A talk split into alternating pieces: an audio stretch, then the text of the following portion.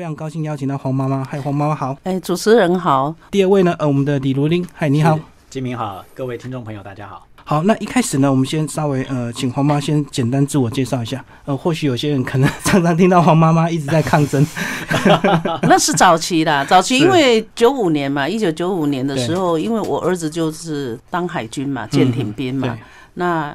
在上军舰那个过程当中，就部队长官一直告诉我，他好像不能适应，但是儿子却告诉我说，他被资深士兵就是凌虐，对，哈，恐吓勒索。那我也曾经应长官之邀到基地去。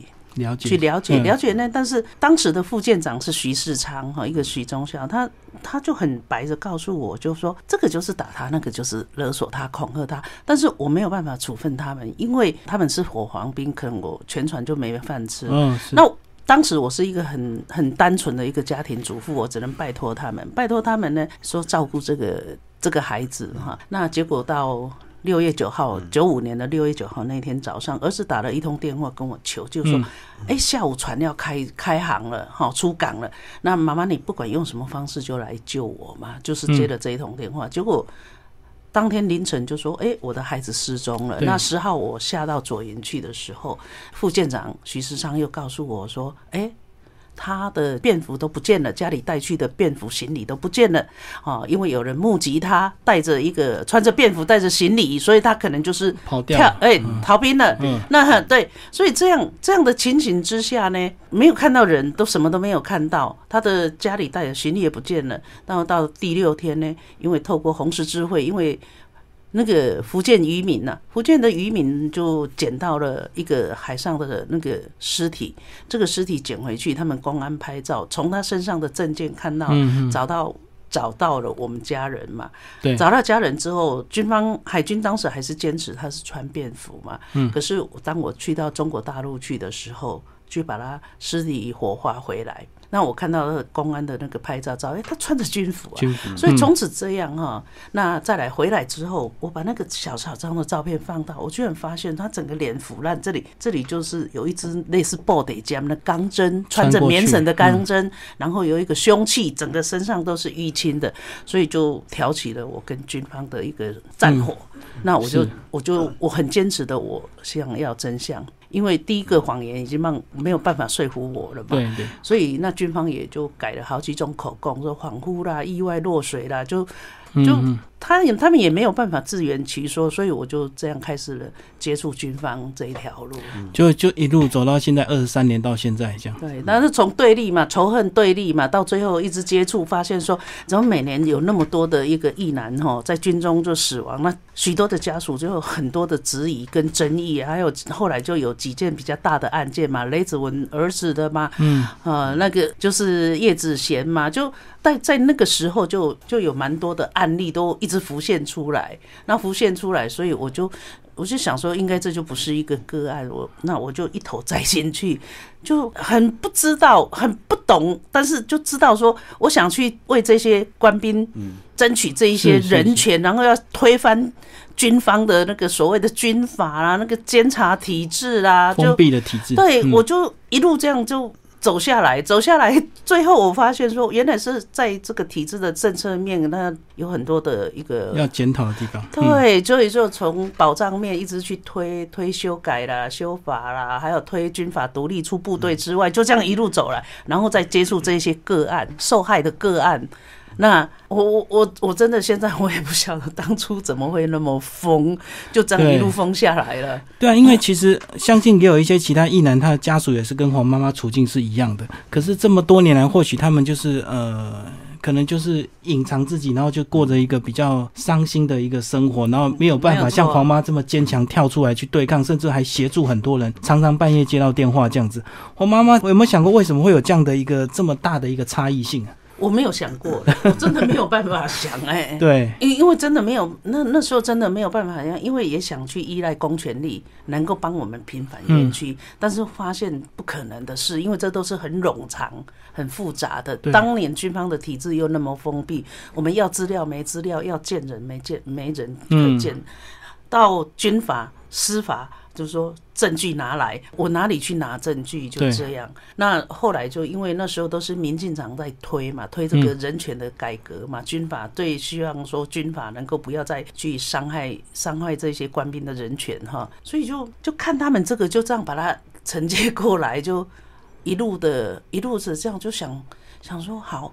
那时候又在修国防组织二法，所以就想说，透过这个修法，就推进了那个官兵权益保障委员会的成立，然后就团体意外保险，好，就是所有就这个保障面，好，就还有重伤厂安养中心，就这样一路，居然就就到今天，我真的莫名其妙的，就是是很辛苦，但是当然也不可否认，当当年哈，就是有很多的一个这些民进党的立委也好然后就他们也都很。用力也很愿意协助了啊！那时候也刚好处在有一些长官，其实他们也想改革，他们也想改变，但是当然就是会比较困难。那透过我们外力，哦，透过我们我们外力就这样的慢慢去。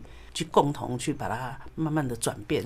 我相信遇到这样的案子，其实不管是家属去求助一些民意代表，或者是去去去求助一些政府官员，大家一定都会乐于协助。可是，到底是一次的一个事件，或者是能够坚持二三十年一直在关注军中人权的一个进步，真的就有差别。黄妈妈一路走来到现在，那接下来请那个鲁林稍微讲一下，你在这本书的这个角色当初是怎么样接到赋予这样的一个任务，然后协助黄妈妈把这个二十三年来 这么这么多的一个档案，把它去找出。来集结出这样的二十一通电话。其实我最早也是在立法院认识黄妈妈，那时候我在中广当记者，就是采访黄妈妈的新闻。那之后也就没有再跟黄妈妈有太多接触了，因为黄妈妈就像刚刚提到的，她开始去走体制内了。她一直在本来走的是体制外的冲撞嘛，对对对对对。但慢慢回到体制内，那国防组织二法或国防部的心态也都慢慢的改变了。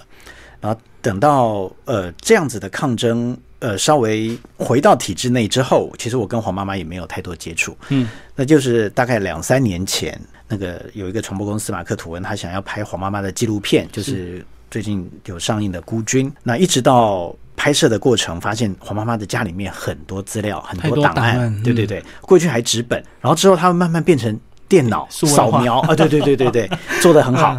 哎，然后发现就说这些资料是不是可以再拿来做什么样的？载体去把把它看出来，所以才会有了二十一通电话这样子的构想。那当当初我们在讨论的时候，也在想说，呃，这些个案有那么多上千件的个案，有哪些是具有代表性？那刚才黄妈妈也有提到，这代表性的案件当中，我们又大概可以区分为刚刚讲霸凌啦，或者不当管教啦，或者是自己抗压性不足的啦，或者。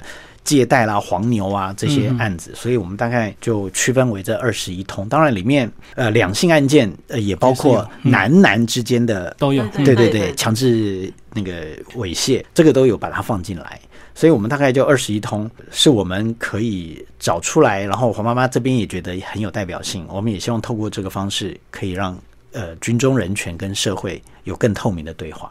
其实这本书这个二十一通电话，呃，记录了这些不管是个案或者是怎么样的一个情况。其实我觉得黄妈妈有时候角色，呃，比较尴尬，是有时候这个受害者家属并不一定会谅解你，甚至也会以为你跟军中套好招，希望你是帮他们这个来摸头的，对不对？哎，会会碰到，因为毕竟家属对军中他没有已经不信任，他他他没有，他也不了解，对，二来也不信任。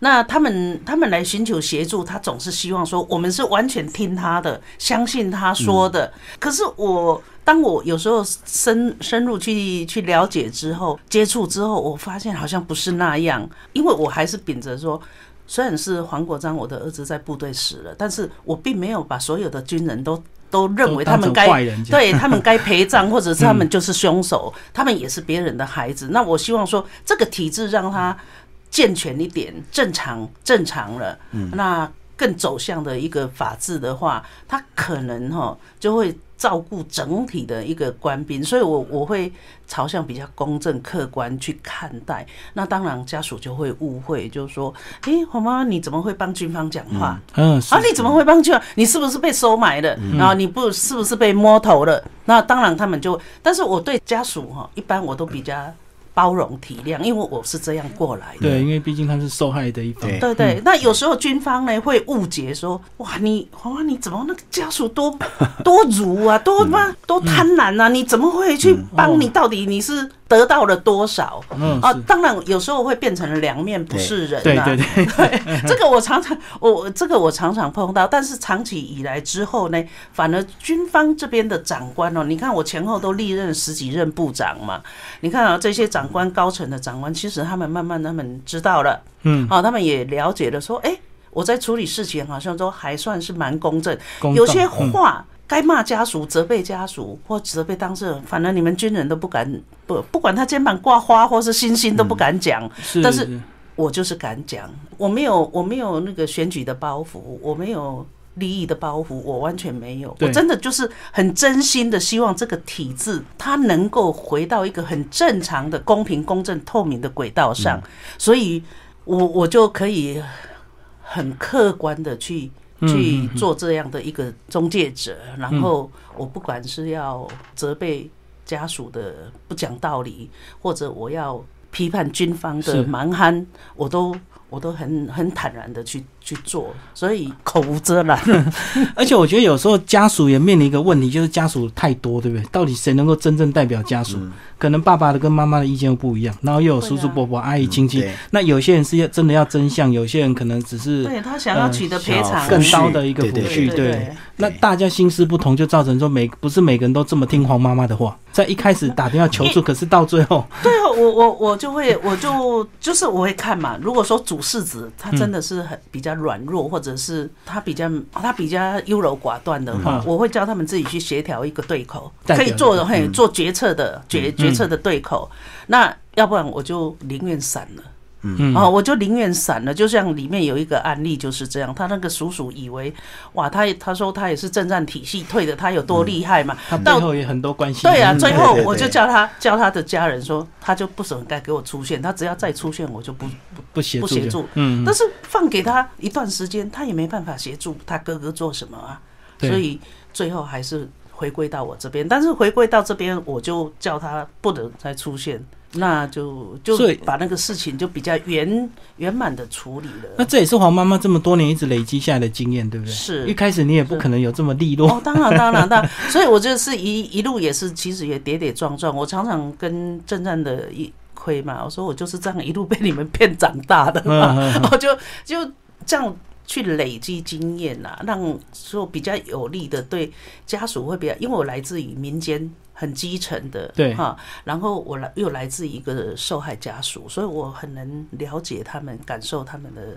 他们的痛，他们的想法，我都能知道。那然后我在协助过程，我会看说，到底这个家庭他比较需要的是什么？他可能他就真的需要说，把他那个实质的一个一个抚恤哈，真的要把它赶快把它处理好。啊，把它处理好了之后，等对他让他们回归到他们原本的生活，正常的生活，对对对，嗯嗯嗯是这样。那有的呢，他可能要想要透过各种关系啦，哈，公权力啦，或谁的关系要去取得所谓他们听说的可以瞧的比较更高的更高的那个赔偿，那个我会我会告诉他们。就是他有一个既有的规定，那如果说他们不能接受，那我也没办法，那我我就没办法，我就放。所以是中间就有很多这个民意代表或者所谓的黄牛黄牛。会在中间去瞧就对了，然后这个可能两边讨好或者是两边拿好处。对呀、因为因为曾经有一个案子也是蛮轰动，但是这个案案例没有收进来，就是说，就是家属也是这样，因为就是甚至就是立法委员的那个办公室主任他就直接就跟他讲了，他就跟他跟跟家长讲了，他说家长说黄妈妈啊那个谁哦某某立委的主任跟我们说，他说哦我们哦我们委员来帮你开个公听会，那我们必须找几个立委，但是立委又有分大牌小牌，所以大牌的要多少钱，小牌的要多少钱？我说，可是我没有听过，可能对我不敢，或者我根本也不会跟他们去谈这个，所以我没有遇过。我说，但是那一件案子是涉及蛮那个的啦，哈，我就跟家长讲，我说你们自己想想看，好想想，如果他能够跟你保证，好保证。你们这个钱给了他之后，那因为呢有好几个家属嘛，我说这个钱如果给了他之后，他跟你保证把你处理的很圆满的话，那我当做不知道，我退出没有关系。对对，可是如果不行的话，你们的经济都不是那么好，你自己思考看看，你要不要花这个钱？好，就这样。又被多扒一次皮就对了，而且又不不一定会得到。确实也因为这样，后来家属选择哈就不花那个钱，因为他也不敢保证嘛。嗯嗯哎，集结起来要几十万，他也不敢保证，所以后来哈。就真的，我们在立法院就被出卖了，就嗯。他就联络了记者去拦截，嗯嗯去拦截那些那些小朋友跟我，嗯，对，就把那个事情就整个引爆开来。那其实那对家家属都伤害很大呢，对那些年轻人伤害都很大。就是事情如果调解到还没这个 必要的时候，其实也不需要轻易就是见报或者，是因为我还是要保护他们呐、我还是要保护，因为毕竟年轻人他还是我我们要看有些事情真的是还不还未未达是罪不及时嘛，你还是必须给他一个机会嘛。他犯错了，但是他必须受这么严重的惩惩罚吗？也不必嘛，我们应该给他机会哦。从妈黄妈妈这个角度听起来，就是其实黄妈妈的这个角度已经全面到已经也会考虑到加害者这一方，因为她是啊其实也是年轻人。对呀、那有时候这个在军中会出现这样的事情，也不能够完全说这个受害者他完全没有错。或许有些受害者他可能在军中真的有些不不不管是不服管教啦，或者是逃兵，才会导致后面那些霸凌或者是老兵欺负新兵这样的一个问题，对不对？对啊，有那有些是你看嘛，案子发生之后，最基层的哈，基层的他都是第一线面对家属或者是接触受害人嘛，结果整个责任哈就是让他们去背基，那长对啊，长官没事，就类就好像类似这一次的那个那个普悠玛号的情形，整个是很相 很相似。那这个时候呢，我就直接哈，我甚至会替基层的这些干部去去冲长官，嗯嗯，因为我认为他们是不应该全然去承担。哎对对对是，这样。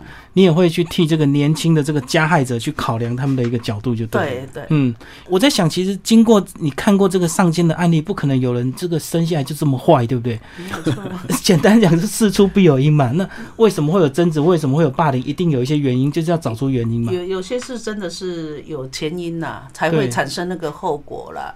那这个前因哦，也不一定是加害者全然的的那个错啦，对，有时候也是长官命令，他只好配合嘛。啊，也不一定啦。有时候当事人他可能他犯的错，也会造成哈他第一线的干部哈很俩拱，啊，年轻人他没有办法控制他的情绪的时候，他就用了哈违反规定的一个手段哈去去处置了。他可能也有压力啊，哈，所以他一定有有有，对一定有有有。所以这个呃黄妈妈心境已经非常的这个呃跟过去完全不一样。过去你可能就会纯粹站在这个受害者的家属去冲撞体制。哦，是一定是这样了。是是嗯卢丁也讲一下吧，你这个协助黄妈妈看过这个上千个档案，要整理出、收集出这二十一个，应该是蛮大、蛮痛苦的一个决 选择，对不对？对，他也一路被我这样霸凌，完一成开这本始书。对一开始就是听黄妈妈说故事了，对对对，还不知道那个主轴或者是故故事的轴线要怎么要怎么写呈现，对对？嗯，那黄妈妈在说故事的时候，我通常就是听，然后把它记录下来。记录下来。嗯，那之后黄妈妈一定会给我一份资料，那一份资料很厚，牛皮纸袋的一份。就他讲到了，他就把那个资料给你看，他就每个 叫你回去做功课哎，。对，然后到了后面啊，我会先先跟黄妈妈说，哎，你先把功课给我，我要做研究。嗯，之后我才听他说故事，所以中间有一段这样子的过程。那黄妈说完之后，我会再回去翻黄妈提供的资料。嗯，那如果有不足的，我还是我还是会想办法再去找，让我们讲那个故事会变得更趋近于真实，会嗯更还原到事实。对，而不是黄妈妈。你看，黄妈其实情绪化很严重的人，但现在现在好很多。对对对，是可那个时候，就像吉敏刚刚讲的，就黄妈过去其实会可能就是站在家属，但是你会发现每一个案子每一个案子，当黄妈妈把故事说出来的时候，哎，发现黄妈妈不是只有站在家属这边去思考。对，也因为这样子，会让很多家属会觉得说，你为什么不全然站在我这里？你、嗯，还帮军中讲话。对你不是受害者家属吗？怎么不跟 不跟我们站在一起？会有这样误会。嗯那我们把这个故事慢慢呃收拢之后，我会针对嗯每一个个案的故事轴线要怎么走，然后我会为它定调。嗯，那有些错综复杂的故事情节，那就会用不同的笔触跟手法来来来呈现。是，那其中会比较有我我个人认为那个情节比较比较复杂又比较可看性的，就是第二通，就是嗯空军基地的吊弹案，还有第八通的明德班。对，我觉得这两通电话都是我我用了非常用力，然后用了很多资料去佐证，然后去让它呈现出来，让读者、让听众可以看得下去。因为大家都会觉得啊，军中人权谁要看呢、结果我们都会发现说，其实军中人权并不是那么硬的议题，我们希望用比较软的笔触去让它呈现出来。所以这个就要看你的功力，因为我相信资料非常多，对不对？你要调出非常多的这个当事人或者是这个加害者、受害者的嗯，这些资料，甚至还有检察官、还有法官，对对然后还有他们第一次自白、第二次自白，对对对对对对对。交叉比对整理其实。比较难得的哈，我就是说这一点我是蛮佩服如林的，就是说第一个就是我手上有的资料，嗯然后他甚至他会去搜搜寻搜寻一些不管法院那边的判决，判决书因为嗯我这里还是没有办法完全的齐全，那有些是报道，报道的问题可能他也不真实，所以他他搜寻了之后，我这边再比对，再再去整理，这一点是。我真的我是蛮佩服他的用心呐、哈，他的用心。再来就是说，你们男生应该都知道，要写这样的故事哈，真的不好写。好，一般女生里面或者没当过兵的，你很难去进入到那个情境里面去，真的很难很难。然后就又要用一种就是不是心善心善的爬分的方式来写，因为我们本来就不是要做这样的嘛，哈，就我们希望说改善大家跟社会跟军中的一个一个相互的了解嘛，嗯。对，所以说。这一点是我真的是很很佩服他啦，因为我常常真的会陷入到那个那个情牛牛角尖里面，但不是那个情绪会 嗯。会想到当时我在协助说家属的痛苦或当事人，因为像第八通电话哈，其实到最后他的他的解剖。他的解剖，明德班也因为这个案子而解散嘛，礁溪明德班。好，这是因为这个立德班是因为早期那个绿岛那个被打死的那个兵哈是解散，解散了之后，明德班是因为这个案子，那再来就最后的解剖，解剖检验是我站在最前面看的，站在看，嗯，我站在前面解剖室里面，看着法医一刀一刀的去剖，去剖这个孩子。嗯嗯嗯，那我也看到这个孩子哈，整个的那个面相，所以我会进入到那个意境，就是说他应该被霸凌死，他是不是一个很狰狞？他为什么会那么祥和？嗯嗯好像自己解放了。嗯，这个东西就其实这个东西一直促这些案例协助这些案例是一直在促使我哈身心的一个一个转变。嗯。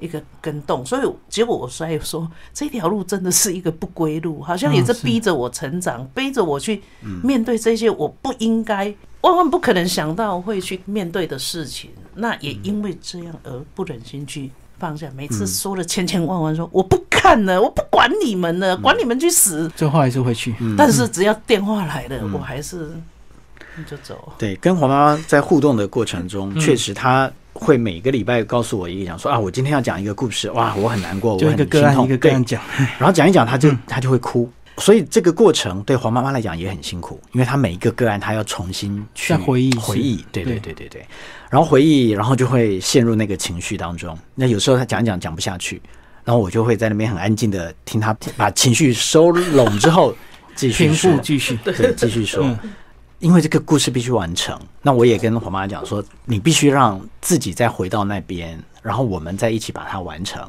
这才是对嗯当初可能因为种种原因而受害的这是军中的义男，这最好的一个一个交代嘛，不管他最后是怎么样。但我觉得其中一个我们操作的会比比较有人味的，就是我最后还是会请黄妈妈去帮忙询问，就是。呃，我们当初协处的这个个案，现在的情况如何了？他现在生活现况如何？对现况如何？我们希望说，让大家读者读者不会是看过去的个案的故事而已，我们要呃想让读者知道，哦，经过黄妈妈的协处之后，也许他现在的情况呃已经恢复正常了，或者是可能也有更糟的情况了哈。那也有家庭也因为怎么样怎么样，他会比较有人味，他不会是只有看故事，他可能会就发生在你我周遭。嗯嗯嗯，就是当我们看到过去这个很惨的个案之后，那重点他们现在家属到底走出来了没？对对对对不对对，有的是走不出来。嗯，我我听过一个妈妈哈，她的儿子打电话给我，她说：“黄妈妈，你来带我妈妈走出这个心境。嗯，我我告诉这个儿子说我没有办法，为什么？因为第一个我不认识你妈妈，第二个这个是心伤，他是心伤，我真的很难去带他。但是我忽然间在，我现在在起鸡鸡皮疙瘩，我忽然间在电话中听到听到那个狼嚎，你你知道电影我们看电影那个狼嚎的声音，我问他说：“你们家那是什么声音？”他告诉我说。我妈妈，那就是我妈妈的声音。他为了儿子，他每天他说他妈妈都躲在一个家里的一个角落，就蹲在那边，想到他儿子他就哭。那个声音真的就是让这一辈子我最难忘掉的，就是那个声音。对，我但是我必须告诉他，我没办法，我没有办法带他走出来。所以说，其实说在这个过程当中，我接触了。很多很多种，但是也有很温馨的，就是我协助的孩子，他们也因为在我的辅导之下，哎，他们走出来了，他们也对军方释放了那个仇恨，现在哎，家庭事业都成就的很好，对，哦，这些孩子哦，年轻的孩子虽然平常不联系，但是偶尔知道了，然后这我我觉得还是很欣慰，这很温暖呐，就知道他们过得好就好。是啊，是啊，是啊，我们也把这样子的结果境况。放在了这个书里面，对，也希望让读者看了之后觉得啊，有有这样的一个结局，并不是所有的结局都不好，有些是很好。但呃我我也提一下，因为黄妈刚刚讲到了，其中也有一个因为被误会或者是被冤狱吧，哈，有一位之后他抑郁寡欢，然后很英年早逝，也有这种的。对，那我们也都有把它收录起来。这本书你们的呈现并不是刻意要去找一些，就是都是被凌虐到很惨的那个案子，对不对？没有没有，就是很全面，然后可能各方面都有这样子。然后有些当事人他可能走出来，他现在可以回归到社会，这样很成就很好哎。对对对，对成就很好。我还有权威医师的，还有各方面的一个高科技的人才，哎，都真的是很棒。所以其实这里面呢，真的要把这么复杂的一个个案，用一个比较温馨、比较正面的一个手法去写出来，确实不容易啊。这也靠我们这个鲁林他的一个功力。那重点是这个，我们读者其实读这个个案读起来是比较轻松，对不对？因为不会有太多冗长的一些什么法律文件或者是一些状词这样子，让你看得很复杂。然后重点是要带给我们读者，还是对军中有有一点这个期望，有点希望这样子。军中并不是像过去这样一路就是这么一定都是官官相护这样子。哦，不会。现在因为我发现，其实后来慢慢的，就是很多长官，他们也都很乐意。以前你们要见将官哪那么容易？你们要你们要拿到将官，不要说将官上校，你电话你都很不容易。可是现在你看，在部队，你随时你都你要查他们电话，你要他们的电话，他们都可以给。心态很不，对，都已经改变很多。只是说，在这个体制里面，他还是会出一些问题。这些问题是未来。真的，整个国防部要去讨论的。至少在我们在整个几率上，已经慢慢从很多到慢慢降到对对比较少数，就对。甚至有一些，我认为说，长官为了要照顾这些官兵哦，他很多很多管理上的那个，我会觉得他们矫枉过正，因为毕竟还是军队嘛，还是军人，他还是必须受比较特殊的训练跟约制。好，这一点我是认为这还有一个很大的检讨空间呐。这又涉及到募兵嘛。哦，这这这个人力的数值嘛，这个这个东西真的是还有很大的探讨空间。因为其实我们每次看到这个军中一些呃，不管是霸凌事件或者是军中的一些军纪事件，有时候我们都会觉得说，哎呀，军中这样子以后怎么打仗？可是军中这这些年轻人本来就是从 有状况的问题就直接进入到军中，所以军中本来就很难在一两年之内改变他本来的一些习性，对不对？对，所以有些家属他会认为说，我的孩子在家里好好，为什么到部队就这样了？因为其实。我发现有些家属是，他明知道自己的孩子可能有一个隐性的疾病啊，或者是有特殊的那个状况状况，但是他们他们因为医医学上他没有记录嘛，他送到军中去了，然后出了问题之后，他整个把这个责任呢就归咎在我军方。军方，这个我也比较难接受，嗯。因为去面对责任的承承担责任的承受家属责责备的，都是这些第一线的的那个基层军官干部嘛。所以其实我们看到这个社会新闻有很多很扯的犯案，其实，在军中当然也是可能会出现，对不对？会的，因为这些人本来就时间到就要当兵了。对，都会，都会，都会，都会。但是，但是确实是说，现在已经很少了啦。现在所谓的霸凌哈，跟以前的比起来哈，那真的是小小 case。但是我这样讲，当然有一些人不能接受。可是你我要说的是说，我们看到他的进步，对对啊，我们看到他的进步，他的改变，而不是只是一昧的停留在过去那那那么那么威权、那么强势的一个对一个手段的一个管理之下，一直停留在那边去责备军方，对他的进步，对他们对社会啦的付出，我们还是必须要有基本上对他们的尊重，呃，也应该给他们的支持跟鼓励。我觉得这样我们才可以再再持续的去督促他们进步，更进步，那也让他们产生了有一个从军的一个。当军人的荣誉感呐、我觉得是这这是比较重要的啦。鲁林讲一下这本书出版之后，其他的这个呃媒体业、出版业他们的一些回应好不好？因为很难得能够看到这么真实的对一个，这个大概是大概全台湾第一本了，第一本在讲军中人权所以我也我也非常谢谢，嗯，金明会愿意邀请我跟黄妈妈上节目，嗯，因为确实我们对于呃军方在这二十多年来的改变，其实我们也都看得很清楚。对对对是是。对对。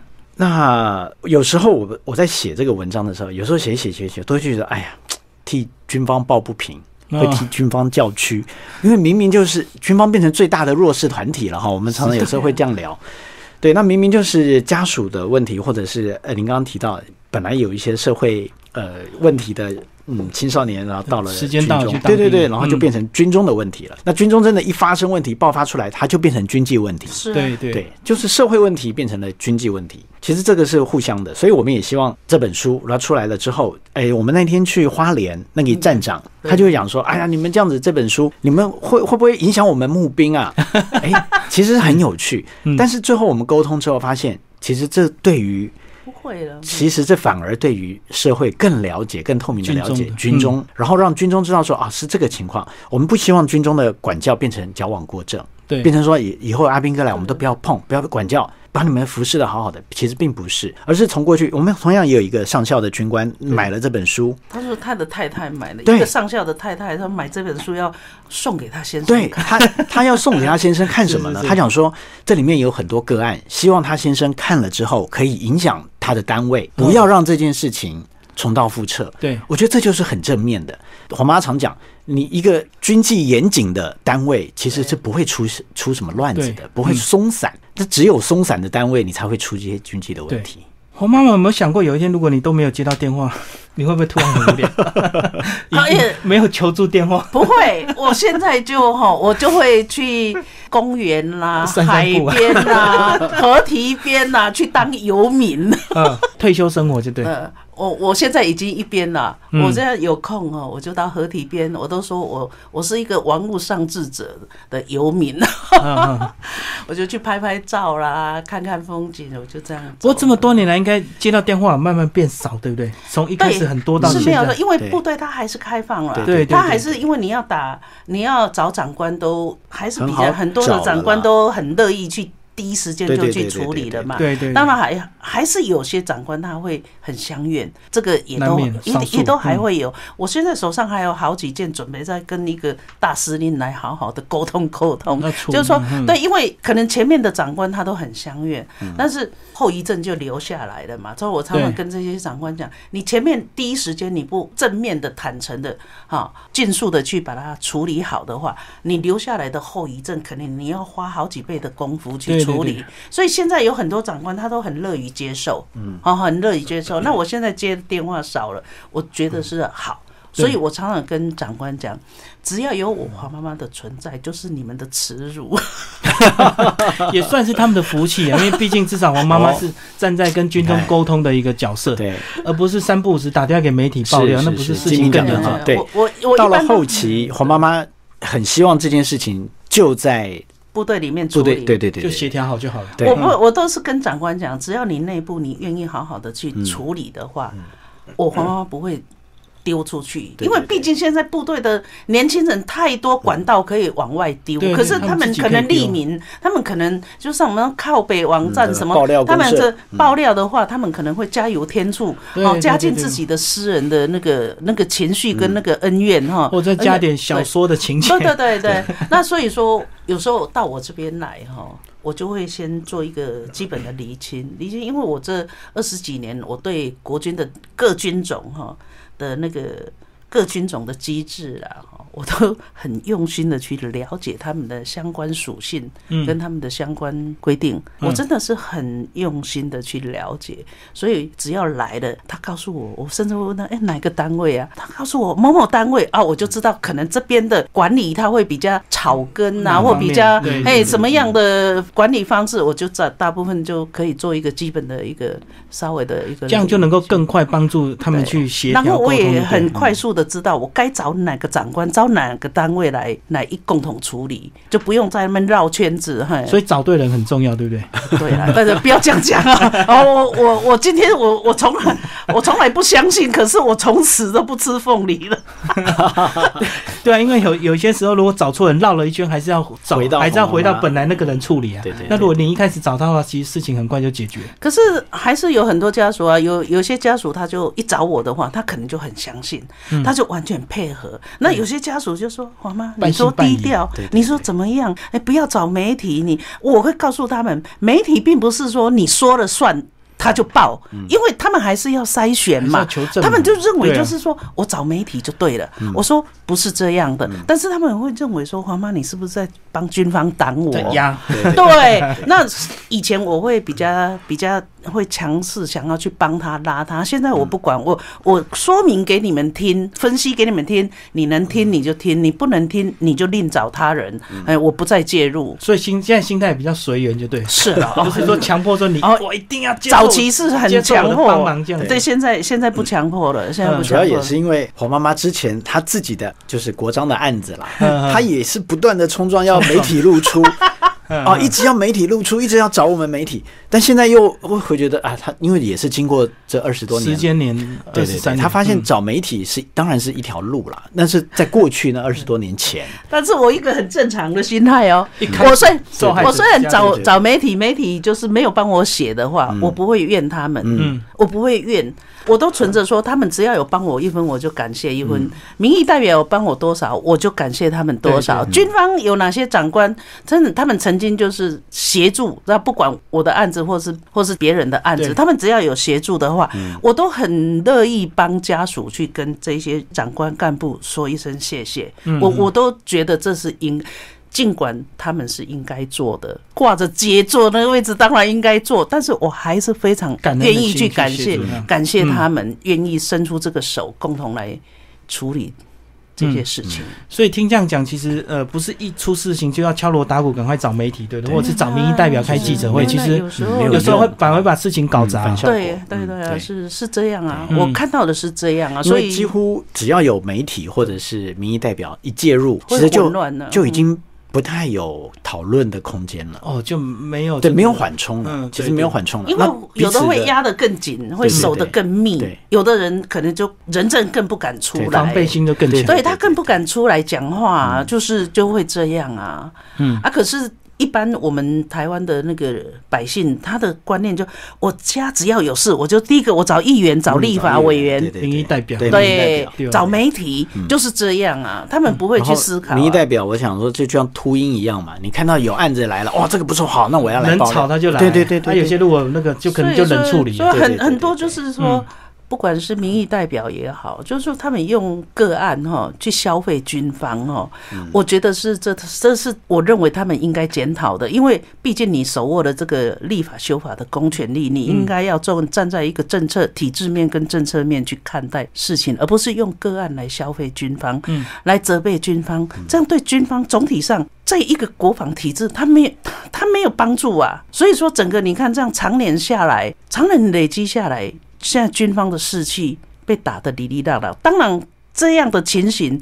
军人的荣誉他会耗损到这个，会会这样。你这些高层也有责任，因为很多的有一些高层他还是妥协在这个政治跟媒体的压力之下，对，去处理这些案件，所以也造成了就常年这样累积下来，就一路往下滑。然后募兵加上募兵人力不足，然后就是条件往下放，所以数值募进来的数值参差不齐。是是，就就其实这样反而是造成越来越难管教，经济问题反而更严重。对对对。嗯，应该也蛮多。这个曾经接受你协助的一个个案，应该这几年都有一直持续在跟你联络哈。不管他们有什么好事坏事，都会跟你分享。呃我觉得这些好像每个人都变你的小孩。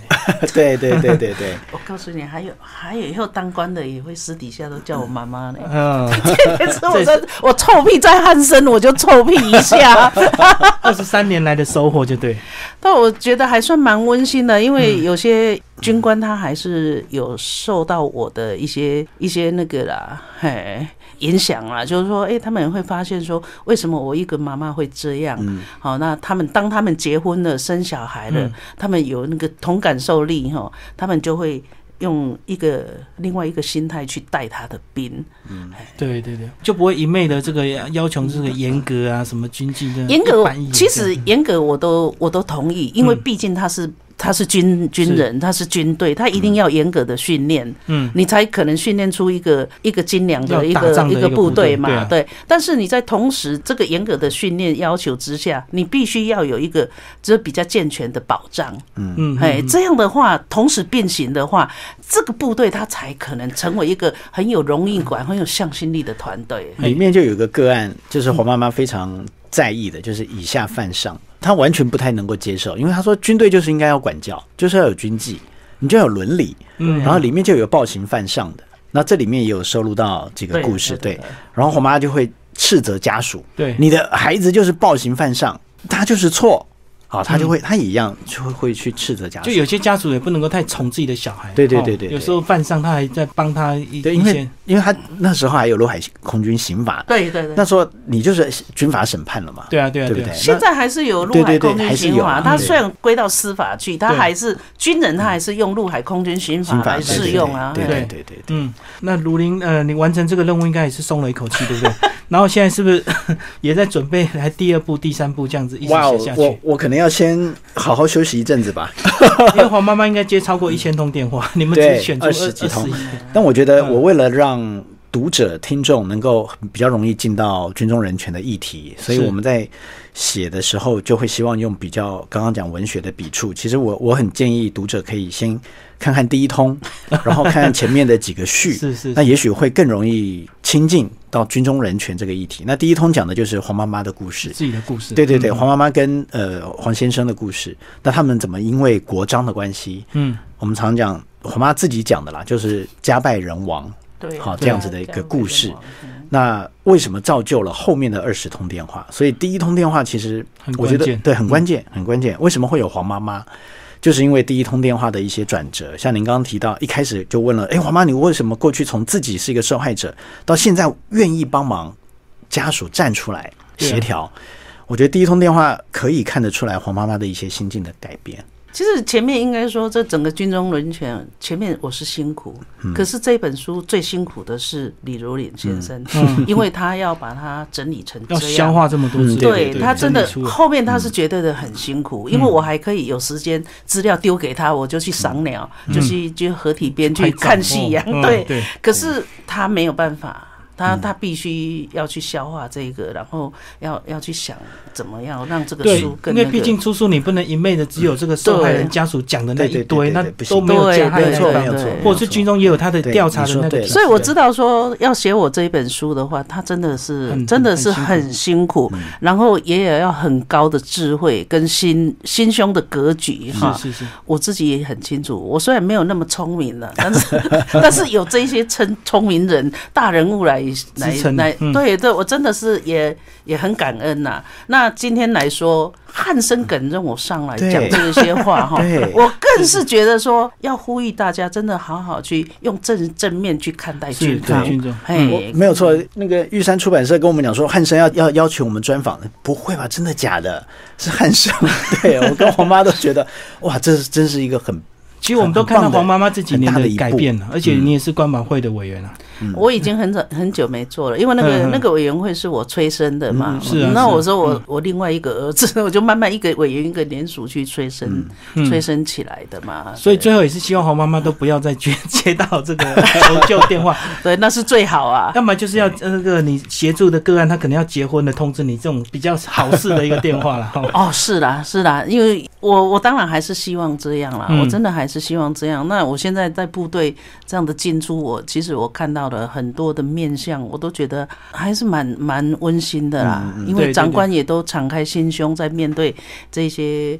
就所谓的以前说，哎、带兵带薪，视视兵如亲嘛，对那好像是狗屁话。可是现在我看到真的很多的长官，他就是这样啊他真的就是这样在做，只是说一发生事情，好像只要有一个事件发生之后，他所前面所做的全盘被打翻了。我觉得这也不应该，对，嗯这也不应该啦。我嗯我还是我还是会支持说，部队应该要严格的管理哈，训练，然后就是相对的这个保障跟那个哈。配套要做的一个比较健全，对啊，而且听说嗯你这本书也是有很多军中长官会买来去会啊，给他们会部署嘛，嗯大家等于是对他们是一个很好的一个这个学习的一个，因为很多长官他有的也已经不知道这些案例了，对他们不知道了。嗯那透过这本书，可能他们也可以看到，说我以前怎么接触这些案例，然后多少看到我心态的转变嘛。对对，哎要记起教训，不要再发生这样的事情。嗯，谢谢黄妈妈以及我们 的谢谢喽，谢谢。